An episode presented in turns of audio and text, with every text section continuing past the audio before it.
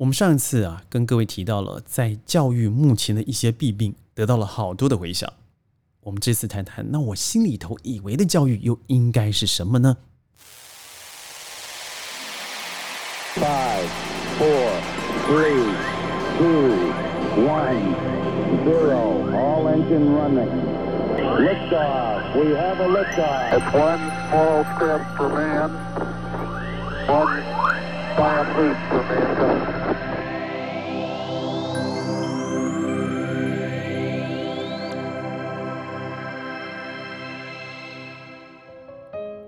欢迎您加入今天的小宇宙大学习的行列，我是事事与共、万里天下的行天下。在这个频道里头呢，我和您以过去的商业教练心得、对前瞻教育的看法，加上生活智慧的见识，还有世界旅行的小点滴，在这里头每天和你分享十五分钟，也欢迎您每天加入我们十五分钟的知识大海。我上次所提到的一点呢，我我看我在我的 Podcast 里头看到好多的回应。说了什么呢？就是对我太同意你行天下你所说的这个，呃，用考试是无法测验一个孩子的结果。有些孩子他是一个比较呃听觉式的，有些是比较视觉式的孩子。您怎么可能用一张纸来知道他学了什么？事实上，我最近有个案子，我非常有感的。他是一个在现行体制下面被归类到需要就是呃补救教学。需要进入资源学习的这个孩子，因为当我认识他的时候，他已经是我们现在的这个年级程度是四年级，也就是十岁左右，所以我以为他是刚刚被加要求要增加学习时段的。他说不是，哎，我从初呃国小一年级就是了。我跟他吃饭的时候，突然吓了一跳，心里头冷了一下。我心里想，什么样的教育要把我眼前这样子的孩子？归类为一个需要强烈资源资源教育的孩子，他和我相处的这这四五个月里头，他没有这样子的问题啊。而且不要说是语言好了，我认为在生活的学习逻辑啊，还有解决问题的方式，他绝对不输，甚至超过一些我认为优秀的孩子。所以到底是哪一部分？我一直在追追寻这个问题。后来我发现，就是一个我上次有说的及格。及格对于一个孩子来说，到底真的是六十分吗？有些孩子本来应该是九十九分的，他应该就是会。但有些孩子他真的没办法在您所规定的这么短的时间之内，他要吸收你以为可以得到的知识，他需要更长的时间，或是更少的东西。但是我认为我认识的这个孩子啊，这孩子很可爱，叫做 Hans。他，我觉得他就是这样子的孩子。他在这个短的时间之内，他没办法去负担这么多的、这么丰富的个东西，所以就把它拆开就好了，不要让他十颗专长，那五颗专长可不可以？但是我一听到他告诉我，他在呃本来的这个主要的主流教育里头，他是被这样分配的，我心里头是有一点寒，有一点酸。就是我很想问的是，那他在认识我们之前，他的生活是什么？对，如果您认为六十分是及格，那我认为是危险的。我认为是他只要是学习，我认为学习里头不应该是规定好他的学习进度按一、按二、按三。但是我觉得要达到一种，譬如说，如果我学英文，我们在多久时间让他有一个可以完整达到小学六年级应该要有的英文沟通能力？坦白说，我告诉您，我本身在。呃，学习英文里头非常迟迟钝的，因为我那个时候事实上，第二语言对我们来讲并不是一个主要的学习呃目标。我的英文学习是从初中开始，但是我觉得我从来没有输给别人啊。原因是因为我觉得我有一个很好很好的父母，还有一个很严格，同时也带着一点开明的呃班导师。呃，他知道有些学生他本身就是可能呃从国外呃回回国的背景，有些学生是真的没有触碰过，譬如说像插班生如我，他会特别让你的标准和别人不一样，而这个标准不一样有什么好处？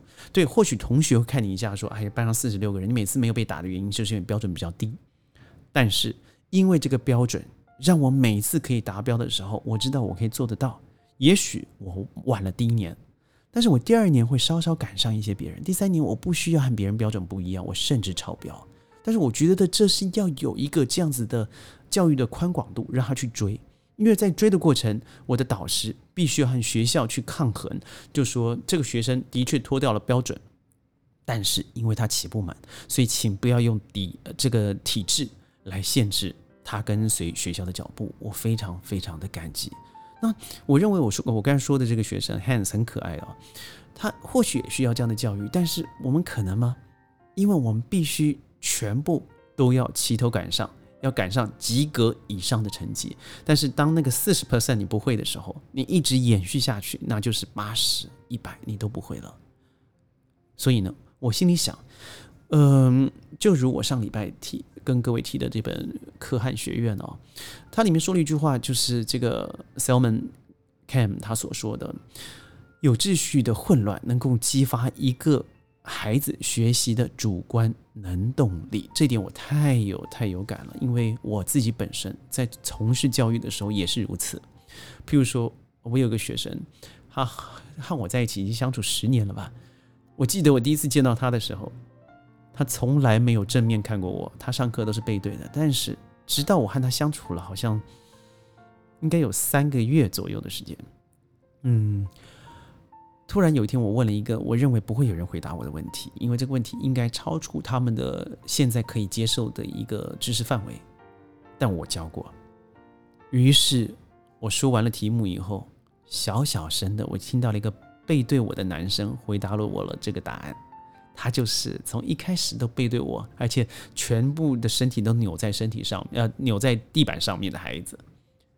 我那时候莞尔一笑，我知道他真的在听。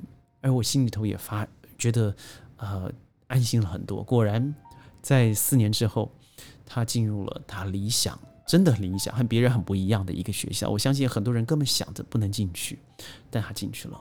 他进去的方式，我相信不只是他的学术表现，我觉得更多的是在他面对呃年长的、权力的呃校长。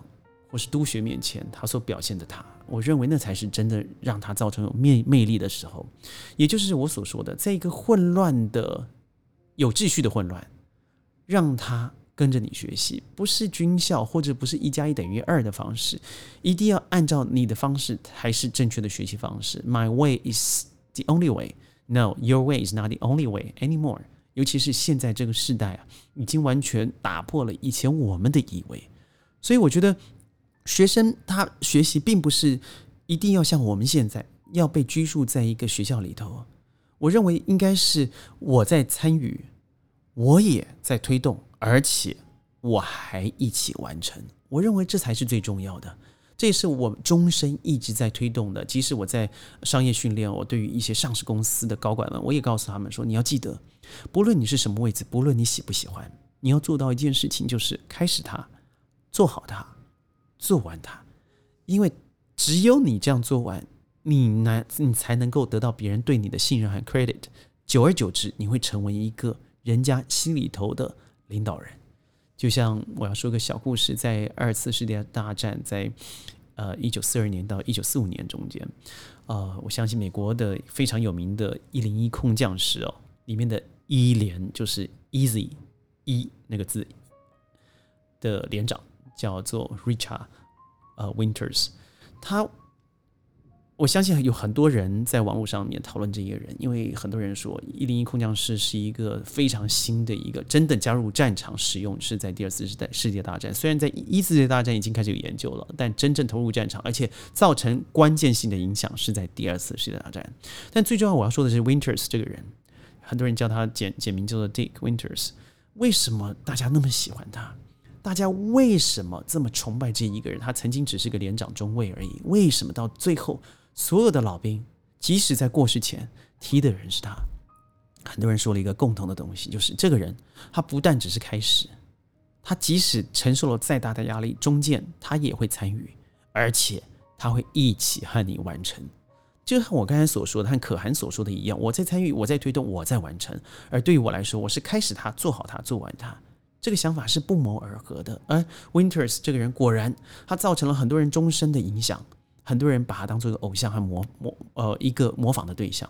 我认为他造成的是一个正学习的循环，对，如果孩子可以在这样子参与推动完成、参与推动完成的循环里头，他会觉得自己拥有很大的成就感呢。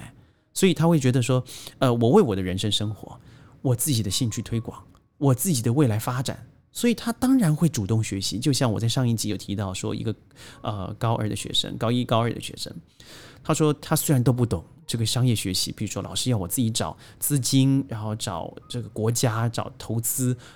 我都不懂，但是这比我以前所学的一切都太有兴趣了。虽然我真的可能下次会拿 零分吧，但是我好想把它做好。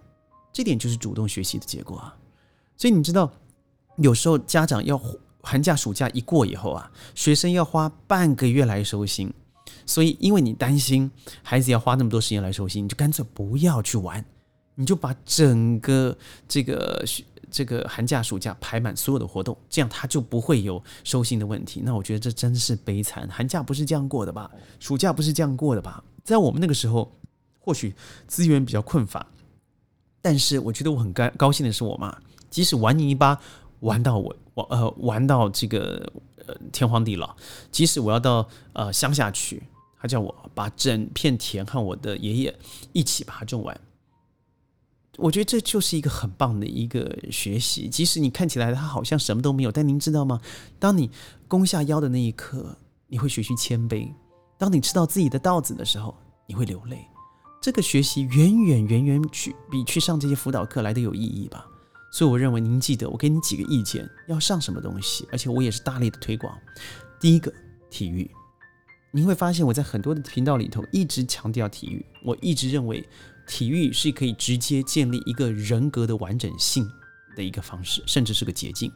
您看，美国很多优秀大学，举凡 Stanford、Yale、Columbia 或是 Harvard，为什么他们会有这么多的体育优秀生？包括现在的马来西亚、新加坡，甚至泰国。我一个朋友就是泰国，他用那个那个毽球的方式进去了学校。而我在马来西亚的时候，我的教练他是 Help University，他拿的奖学金就是。呃，网球，为什么？因为他们认为，尤其我我记得我在做呃研究的时候，他说的是什么？是因为这些学生，他到未来到最后，他对自己最有认同感的一个部分，就是他在艰苦卓绝学习的过程。所以我觉得这个部分是非常值得您好好思考的，就是因为体育它不用限制在一个班上同年龄的关系。他会得到不一样的学习，从大的得到经验，从小的学习照顾他。另外就是音乐，音乐性啊是需要大幅度的模仿的哦。尤其他要去看世界的美，他需要去看看别人呃怎么样克服每一个辛苦练习的过程。我认为那个东西对于每一个孩子都是极度重要的。再来就是旅行，因为旅行里头是最容易看到自己的真实面。而且从旅行的过程一步一脚印，你可以看到世界广大和美好。登山，找寻人生的知己与自己相处的时间，我觉得登山那个是绝对不可或缺的人生经验。不论你喜不喜欢运动，你一定要尝尝试自己去登山。哦，不是，不好意思，不是自己去登山，是自己要参与登山，和大家一起去啊。自己去有很大的危险哈。潜水，我自己很喜欢潜水，因为我认为潜水里头很多时候。不但可以让在船上的时间或者在岛上的时间可以和不同年纪、不一样经验的人一起相处以外，我觉得更多的时间是下水了以后，你真的会看到自然界的美妙，美妙，看到自己的渺小，看到自己必须要独立，必须在这里完成一切标准的手续，而且也是学习自律的最好方式。再来就是参与辩论，从辩论里头，你可以跨年级的寻找不一样的见识，还有态度，从而找到说话的逻辑。所以，当你这个逻辑建立以后，你未来啊辩思里头，你会比较畅通，比较少困扰。我说的是比较，所以你要记得。呃，以前我在读大学的时候，我们的数科考试，它是以全组，也就是说是一二三四年级一起一起比赛的，所以我觉得那个方式非常好。我在大一非常有压力啊，但是虽然我的后来的表现非常好，但是我一开始的压力成就了我一个东西，就是对呀，我要考的东西哪里是可以用一个呃考卷就可以结束的？不是，我必须要上台去表现我自己。让别人知道我在说什么。而这个表现，它年级就没有关系了，它和你过去所有加入的总和是有关系的。德国教育成功之处啊，就是这么他们得了这么多的诺诺贝尔奖得主。呃，我觉得最重要的就是，因为他就是推推行混龄教育的代表国家，他相信每个人之间有彼此学习的长处和短处，从长处之中看到经验，短短处之中看到避免，从这里头他可以知道说，原来世界上就是这样子的各形各色的呃年纪、性别组合在一起的。一个世界，而且让我可以提早在安全的环境里头去学习到底什么是未来，这不是很美吗？我还要继续跟你谈下去，我们下次再聊。记得在放纵，遵守规则，在忙碌也要在乎健康，在困难也要爱惜信用，在曲折也要善待家人，再失落也要守护眼前所有的幸福。我是世事与共，万里天下的行天下。明天。我们在一样的时间、一样的频道再跟你见面了，拜拜。